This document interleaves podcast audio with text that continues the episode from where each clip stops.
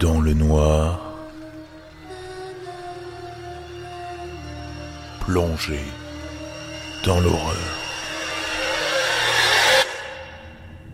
Bonsoir à tous. Avant de lancer cet épisode, je le sais les Crips, vous êtes comme moi, vous passez plus de temps à chercher quel film d'horreur vous allez regarder que la durée du film. Eh bien, si je vous disais qu'une plateforme de streaming réunissait les meilleurs films d'horreur, le tout en français, vous me croyez? Eh bien, je vous invite à découvrir Shadows, auquel je suis abonné à titre personnel. Shadows, c'est le Netflix français de l'horreur. Avec un catalogue vaste, vous trouverez Hellraiser, Halloween, Cannibal Holocaust et bien d'autres. Tout ça au prix de 30 euros par an. Oui, oui, vous avez bien entendu, 30 euros par an avec le code promo dans le noir. Je vous mettrai un lien dans la description pour en profiter. 30 euros par an pour avoir accès à plus de 250 films d'horreur, ça vaut le coup, non? Alors foncez découvrir Shadows.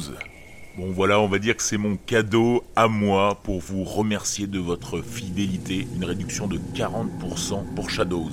Mais si je vous fais des cadeaux, c'est aussi parce que vous m'en faites vous êtes de plus en plus nombreux à me contacter sur la page Facebook pour me raconter vos témoignages ou simplement me remercier partout dans le monde.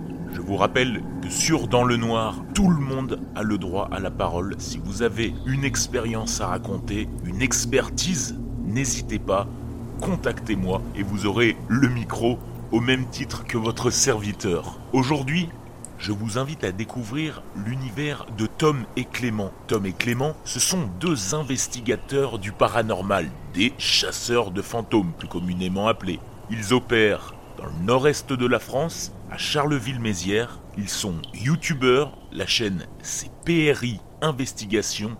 Et aujourd'hui, on va apprendre énormément de choses, à la fois sur le déroulé d'une enquête, mais surtout, et c'est ce qui nous intéresse, sur les choses les plus étranges qui se sont déroulées. Installez-vous confortablement et posez-vous dans le noir.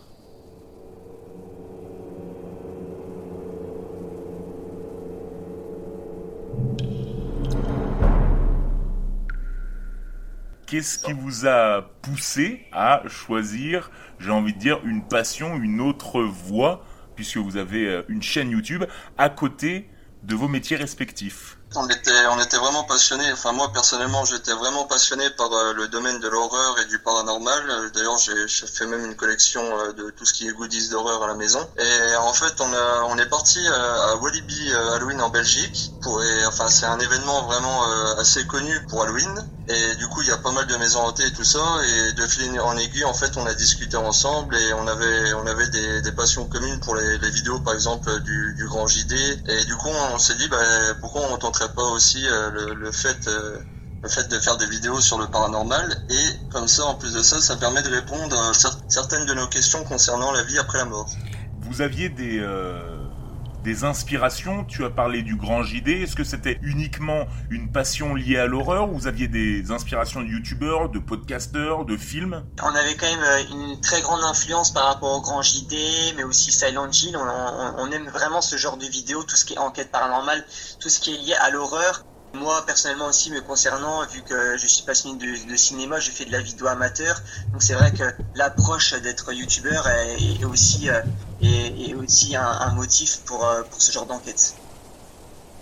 Alors bien évidemment, pour préparer le contenu, je suis allé voir des vidéos et j'invite les auditeurs, bien évidemment, à s'abonner à cette chaîne. Quand vous avez lancé votre chaîne, justement, PRI, est-ce que vous aviez déjà du matériel? Est-ce que vous êtes allé avec votre téléphone?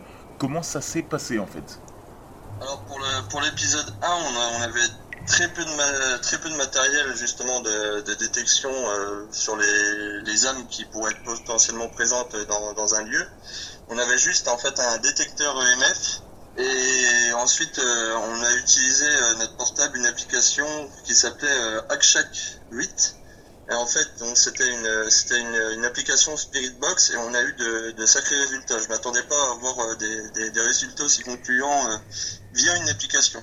Donc vous êtes parti tout de même avec quelques éléments pour pouvoir tourner. Vous n'êtes pas parti tout simplement juste avec un téléphone en mode euh, Indiana Jones à filmer. Avant de commencer ces enquêtes, tu disais que tu étais fan de paranormal, que tu voulais avoir des réponses. C'était un moyen peut-être bah, justement de te confronter à ce que l'on ignore, mais toi, comme Clément, est-ce que vous y croyez, euh, vous y croyez avant de commencer justement euh, cette série-là? Alors moi, je t'avouerais que personnellement, de base, je suis quelqu'un de vraiment sceptique. Je n'y croyais, je n'y croyais pas du tout, mais alors vraiment pas du tout. On a fait la rencontre euh, du coup d'un, d'un, médium, donc euh, je tairai son nom euh, parce qu'il préfère rester anonyme, mais c'est quelqu'un de, de, notre travail. Et il m'a fait une séance en fait une après-midi et moi j'ai été, j'ai été bluffé des résultats. Il a réussi à, à sans me connaître vraiment sans me connaître, ça faisait peut-être deux ans que je le connaissais. Il a réussi à, me donner les deux prénoms de mes grands-pères qui étaient décédés. Donc il y en a un qui est décédé en 2000 et l'autre qui était décédé en 1988. Il a réussi à me donner le surnom que mon grand, qu'un de mes deux grands-pères me donnait. Il m'a fait la description exacte du jardin de pareil de, de mon grand-père. Du coup, j'étais moi personnellement, j'étais vraiment sur le cul. Je pense que c'est ce qui m'a ce qui m'a fait le déclic de me dire ouais, il y a peut-être vraiment quelque chose après la mort. Et du coup, ouais, il me fallait vraiment des réponses. Et ce qui est bien là avec euh, c'est qu'on commence à, à, assembler, on va dire, des parties, des, des parties du puzzle. Pour quelqu'un qui était sceptique de base, maintenant, je peux dire que je ne suis plus du tout sceptique. Mais alors, vraiment plus du tout. Exactement. Quant à moi, moi, j'y croyais, j'y croyais dur comme fer à la vie après la mort, mais je n'avais pas de réelles preuves. Je, je n'avais, je n'avais jamais euh, vécu euh, de choses, de phénomènes paranormaux, de, de contacts directs. Euh, alors que là, avec Perry, on en a sur les quatre enquêtes que nous avons fait, euh, ouais. on a eu notre taux de réponse. Oh oui en quatre épisodes, vous avez déjà eu des preuves, en tout cas des éléments de réponse qui pourraient nous éclairer sur l'existence d'une vie à l'après la mort. Est-ce que, pour reprendre sur cette chaîne YouTube que vous avez lancée, est-ce que, et pour donner un petit peu envie à, à nos potentiels auditeurs qui pourraient être intéressés de vous écouter, de vous découvrir. Est-ce que dès le premier épisode, euh, on découvre certaines choses? Ben ouais, on a eu même de, sacrés résultats. On a eu euh, des portes qui, se sont ouvertes tout seuls. Dans la partie où c'est qu'il y avait une sorte de piscine, et le médium nous avait nous avait averti en amont en fait. Il nous avait il nous avait expliqué que pour lui il voyait une pièce où c'est qu'il y avait un point d'eau et déjà et ça c'est très important et des, des, des jardinières de fleurs. Il m'a dit à cet endroit-là il y a quelqu'un qui vous attend et vous aurez du, sacré résultat. Eh ben, encore une fois de plus, il s'est vraiment pas trompé. Donc euh, c'est la fameuse salle, donc il y avait des jardinières de fleurs qui étaient sur les bords de fenêtres, plus le point d'eau au niveau de la piscine. C'est là, c'est là qu'en fait on a eu les vraiment les gros gros résultats. Déjà Clément en fait il, il, a voulu me passer une caméra pour que je puisse filmer. Il faut savoir qu'on avait rechargé les batteries à fond des caméras la veille, donc comme on fait pour chaque épisode. Donc tout était chargé à fond. Quand il m'a passé la caméra en fait, elle n'avait plus de batterie, alors qu'on ne l'a pas utilisé une seule fois. Et au moment où c'est qu'il m'explique justement qu'il n'y a plus de batterie, on entend vraiment une porte comme si quelqu'un secouait une porte, mais vraiment derrière nous. Hein. C'était vraiment une porte qui était derrière nous. On s'est regardé, on a bugué carrément, on a été vérifier le mécanisme de la porte. En fait, la porte, tout le mécanisme est rouillé. Le sanatorium est à l'abandon, le mécanisme est rouillé, donc il faut déjà y aller pour le pousser. Et on était vraiment seul dans le sanatorium. On n'a pas vu le groupe arriver euh, sur le moment qu'on aurait pu nous faire une blague ou on n'a pas pu se faire piéger. On a eu une caméra qui s'est qui s'est éteinte toute seule.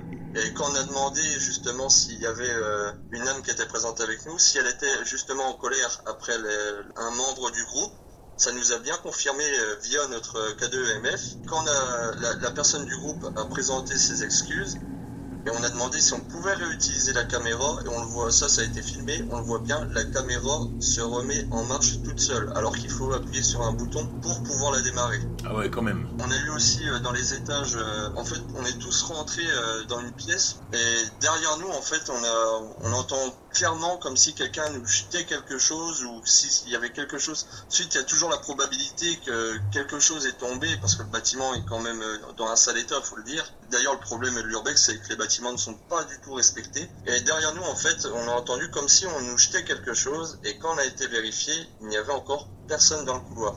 Vous êtes sûr qu'il y avait personne d'autre en même temps?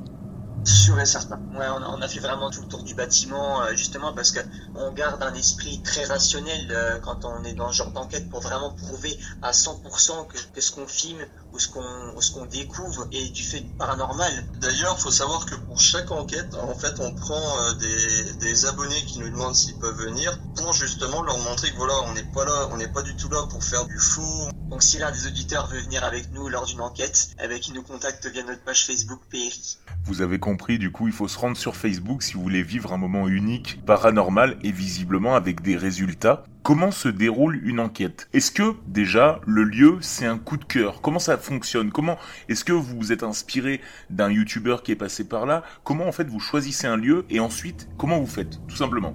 Alors nous tout d'abord ce qu'on fait c'est qu'on divise les tâches selon les membres de l'équipe. Il y en a un qui fait des recherches sur internet d'un lieu possiblement hanté. Et ensuite après il y a toute la partie préparation du matériel. Au niveau des recherches on n'est pas forcément dans l'objectif de refaire ce que d'autres youtubeurs ont déjà fait on veut vraiment euh, faire de l'inédit. Il faut savoir aussi qu'on est, euh, pour l'instant, vu qu'on débute, on essaie de trouver des lieux locaux qui sont pas très loin de chez nous et qui ont un patrimoine. Qui font partie du patrimoine. De, de, de notre région. Par exemple, l'épisode 2, on a été le tourner au château de, au château de Montcornet. Moi, ce château-là, j'ai habité euh, à côté pendant peut-être euh, un an ou deux, et je passais devant, mais j'ai jamais, j'avais jamais foutu les pieds dedans et tout ça. Mais le château m'interpellait, et du coup, euh, pour l'épisode 2, on a essayé d'aller voir si on pouvait tourner un épisode là-bas. Il faut savoir qu'en plus, c'est un château qui a, été utilisé pendant les, guerres mondiales, qu'il y il y a eu beaucoup de monde, des chevaliers, il y a eu beaucoup beaucoup de monde. Le médium est venu avec nous. Il nous a expliqué, ben là, écoutez, voilà, à tel endroit, là, c'était une cuisine, il y a encore du mouvement. Pour lui, il voit du mouvement. Donc on savait qu'à tel endroit, on aurait peut-être des rencontres. Moi, il m'avait prévenu, il m'avait dit, à un moment donné, quand tu sentiras qu'il faut aller dans les escaliers, vous irez dans les escaliers, vous ne faites pas un bruit. Et là, les anciennes dames du château vont vous faire l'honneur de descendre les marches. Et quand j'ai ressenti l'envie en fait d'aller dans les escaliers, on y a été. J'avais placé mon détecteur AMF en haut des escaliers, mais de façon à ce qu'il ne tombe pas. Et sur la vidéo, on le voit très clairement, mon K2 se casse la gueule. Là, on avait utilisé même un, autre, un autre appareil, mais pareil, pour le moment, on n'a pas réussi à, avoir de résultats avec. On appelle ça un REM pod. Donc en fait, c'est ni plus ni moins un détecteur de mouvement qui fait de la lumière et du bruit quand on passe à côté. Et pour l'instant, on n'a pas eu de résultats avec cet appareil. Avec cet appareil-là, pour le moment, euh, on n'a eu aucun résultat.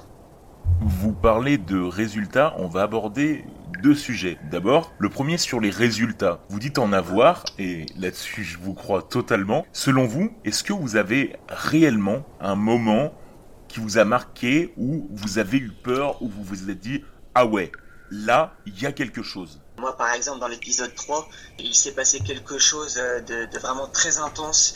je, je, ne peux pas trop en dire car la vidéo n'est pas encore sortie. Mais tout ce que je peux vous dire, c'est quoi? C'est que quand ça s'est passé, j'ai reculé d'au moins 6 mètres en arrière. Je le sentais dans ma poitrine, euh, j'ai cru que j'allais exploser mais en même temps, c'est ce qu'on recherche. Je ne suis pas le genre de type à sauter en parachute, mais je suis le genre de type à aller chasser des fantômes dans des manoirs hantés. Pour l'épisode 3, en fait, l'événement justement que Clément expliquait, ça a été tellement intense en fait qu'on a même dû évacuer un des membres du groupe euh, qui a eu une crise de panique. Il en avait même des, larmes tellement il a eu peur en fait. Et si, si j'avais pas bougé en fait, on qu'on hein, on restait figé. Hein. Ah ouais, vrai. On restait figé, mais quand c'est comme ça en fait, j'essaie de laisser vraiment la partie la partie pure de côté et je me dis de toute façon quand c'est ça faut enfin pour moi faut pas montrer justement de de, de, de signes de peur. C'est ça pour nous ça, ça a été euh, l'épisode pour moi l'épisode le plus flippant et à la fois l'épisode maudit quoi. Vraiment l'épisode mais maudit de chez maudit. On a perdu on a perdu deux, deux membres du groupe qui ont, ont abandonné carrément le projet mais en gros, on n'a vraiment pas eu de raison, enfin de motif. Donc on a eu ça, il y a au niveau des on a eu du retard, on a eu du retard sur euh, sur le trajet parce que ça se passait en Belgique, on a eu du retard sur le trajet parce qu'on trouvait pas les, câbles de micro et tout ça, on les trouvait plus. Moi je me suis ouvert la main à deux, je me suis ouvert la main à deux reprises. On a eu un drone coincé dans l'arbre. Euh, ouais, non, on a dû évacuer un membre du groupe. Ouais non, vraiment le tournage maudit. Ah, on s'est fait arrêter par par la police belge aussi. On est retourné le week-end d'après à deux. Et ouais, il s'est pas, il s'est, passé, il s'est passé des, sacrés trucs aussi. Hein.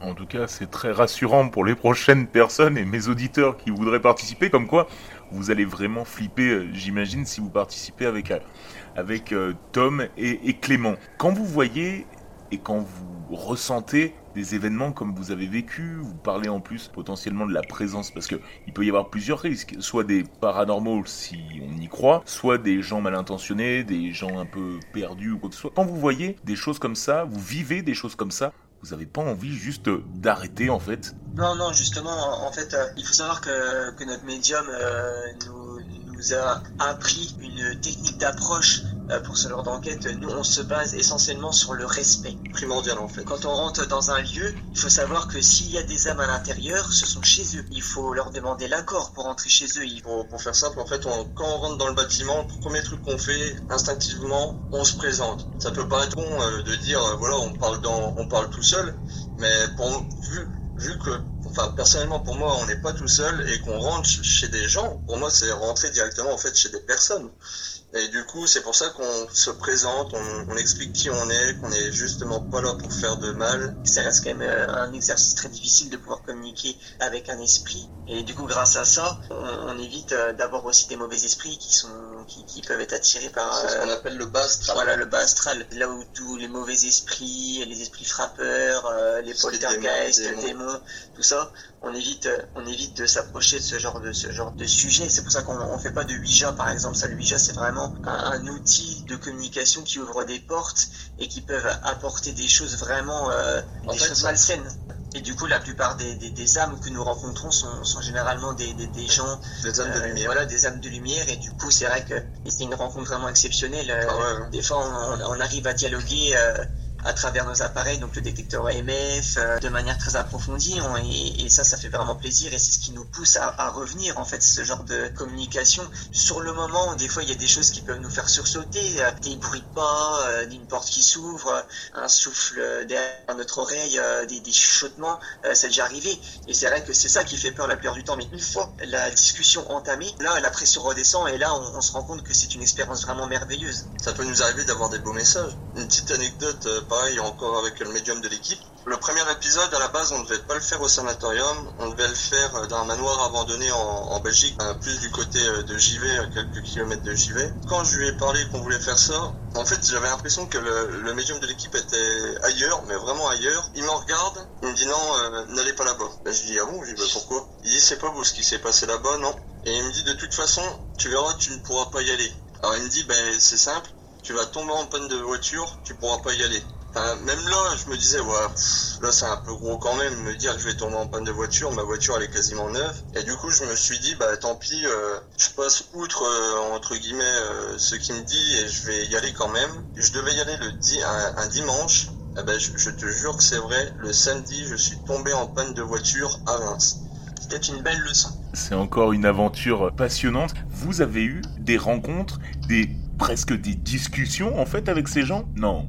Pour donner une petite idée, sur l'épisode 1, on a clairement pu discuter avec, euh, ben, pour moi j'appelle l'homme parce que l'entité je trouve ça assez péjoratif, comme même le médium il m'a dit, euh, c'est vrai que je préfère, euh, c'est mieux d'utiliser le mot âme, âme c'est plus propre. On a pu discuter avec euh, une âme que dans le sanatorium, donc au niveau de la piscine, c'est via, le, via notre K2EMF, on posait des questions et franchement on a eu des réponses vraiment du tac au tac avec, avec cet appareil là. Et sur la Spirit Box, peut-être la l'âme qui était présente en avait un peu marre et on entend clairement nous répondre casse-toi. Casse-toi, genre dégage. Ah ouais, ouais, voilà. ouais, ouais, clairement, c'était ça. Et on, on s'en est rendu compte qu'après, en fait, parce qu'on n'avait pas bien compris ce qu'on ce nous avait dit, quand on écoute la vidéo, on, on le comprend, mais vraiment bien, on entend casse-toi. Juste, je suis sûr que toutes les personnes qui nous écoutent sont sensibles au paranormal et ont peut-être déjà vu des vidéos, et j'en profite pour le caler, de Gus DX parce que moi je l'adore, mais des vidéos en tout cas de chasseurs de, de paranormal. La Spirit Box, vous pouvez expliquer un petit peu comment ça fonctionne? Celle qu'on utilise maintenant de, de, depuis l'épisode 3, donc c'est un PSB7. En fait, c'est ni plus ni moins une radio acquise, c'est-à-dire que c'est une radio qui balaye constamment les fréquences et du coup, quand on pose des questions, on peut vraiment entendre des réponses. Ensuite, ça marche pas forcément, ça marche pas forcément tout le temps parce qu'on peut entendre, ça nous est déjà arrivé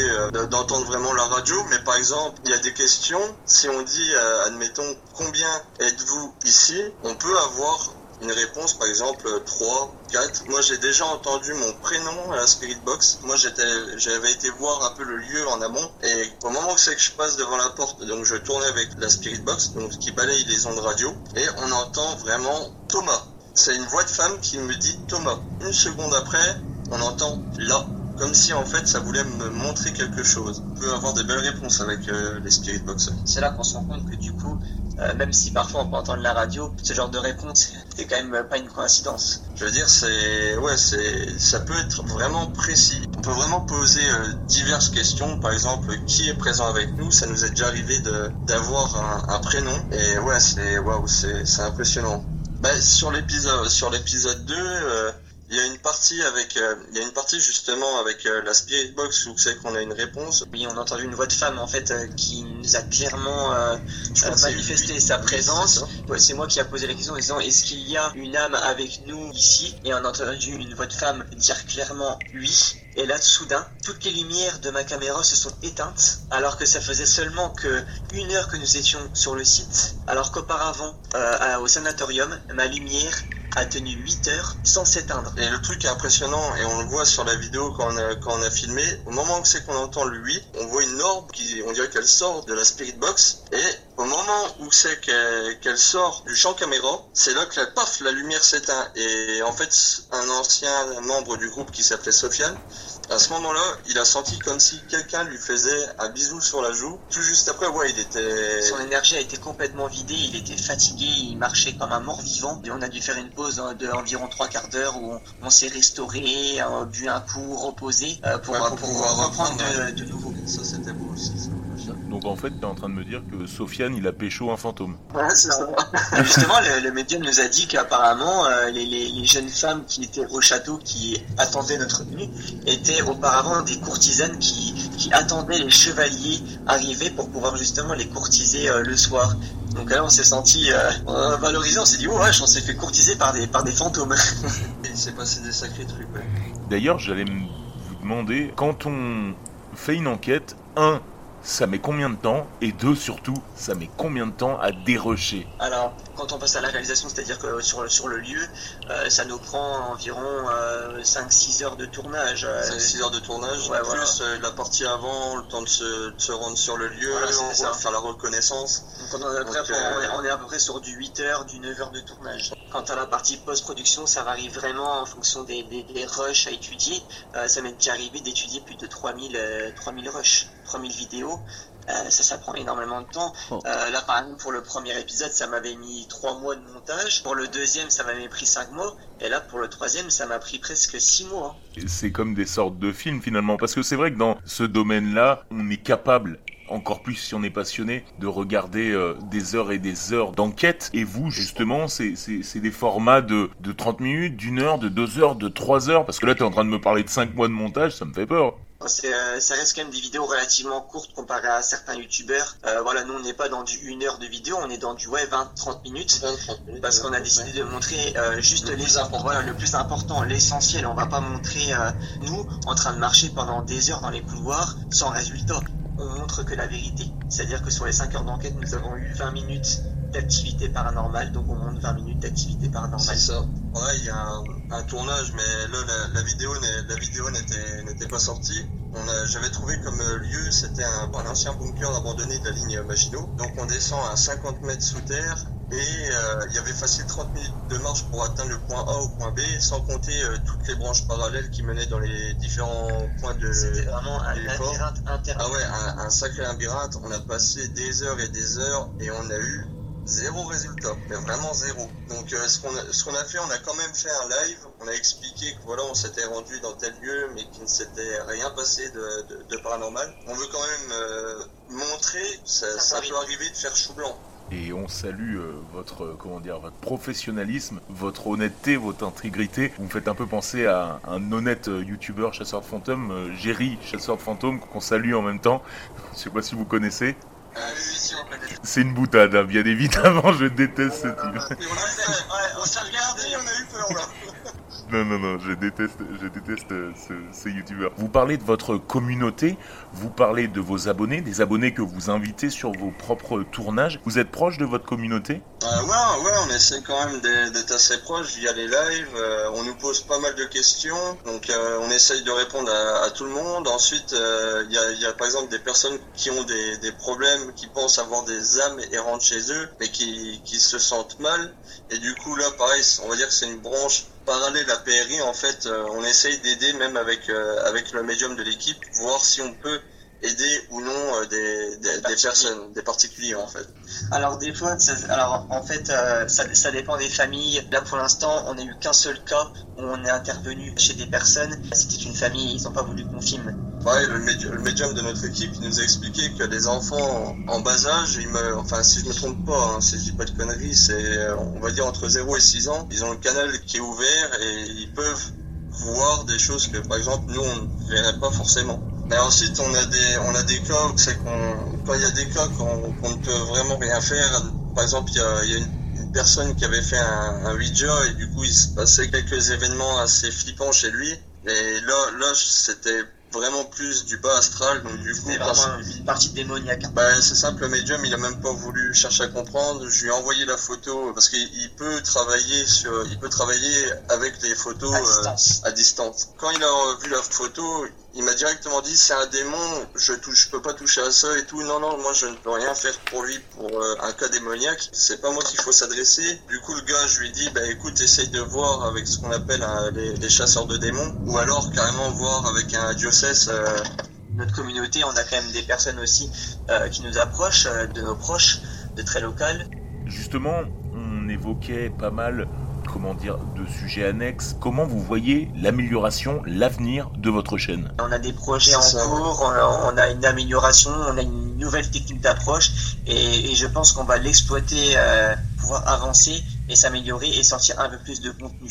Là, malheureusement, on était énormément en stand-by avec euh, avec le confinement. Avec et... le confinement, le fait qu'on a perdu qu'on ait perdu des membres, voilà. des membres de l'équipe on va vraiment euh, approfondir le sujet et, et, sortir plus de contenu dans, dans, dans, dans les prochaines années. C'est ça. Et on a même projet de, de tourner dans d'autres pays. On va déjà le faire là pour euh, un épisode spécial Halloween. On devait tourner en Écosse. J'avais réussi, j'ai trouvé un contact là-bas. En fait, bah, avec la, la, crise du Covid, euh, c'est juste pas, possible. Le fait qu'on ait perdu, euh, on ait perdu les membres comme ça, on a dû totalement se réorganiser pour filmer. On approche de la fin de cette interview. Je vous laisse tous les deux faire une belle promo de la chaîne et donner envie à mes auditeurs, à mes crips, de découvrir la chaîne PRI. C'est à vous. Voilà, donc euh, d'accord, du coup, bah, merci euh, pour, euh, pour cette interview qui nous a vraiment fait plaisir. Ça, ça fait plaisir d'être écouté, d'être d'être de pouvoir partager, voilà, de pouvoir partager nos expériences avec avec tes auditeurs et avec toi par la même occasion.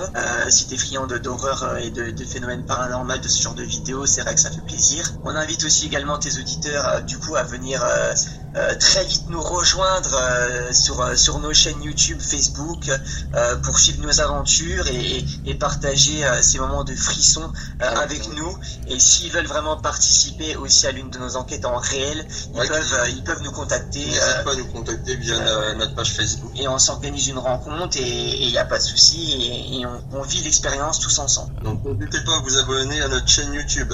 PRI, Paranormal Recherche Investigation franchement, ça vous donne pas envie les Crips? Merci de m'avoir donné cette interview. Je vous souhaite une excellente soirée, une excellente semaine à tous dans le noir.